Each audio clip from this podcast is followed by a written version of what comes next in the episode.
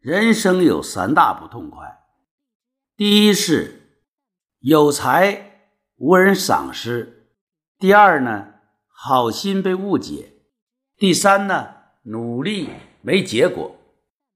这三件事儿，谁遇到谁郁闷。不过，谁能够挺过这三件事儿，谁就能够成就自己。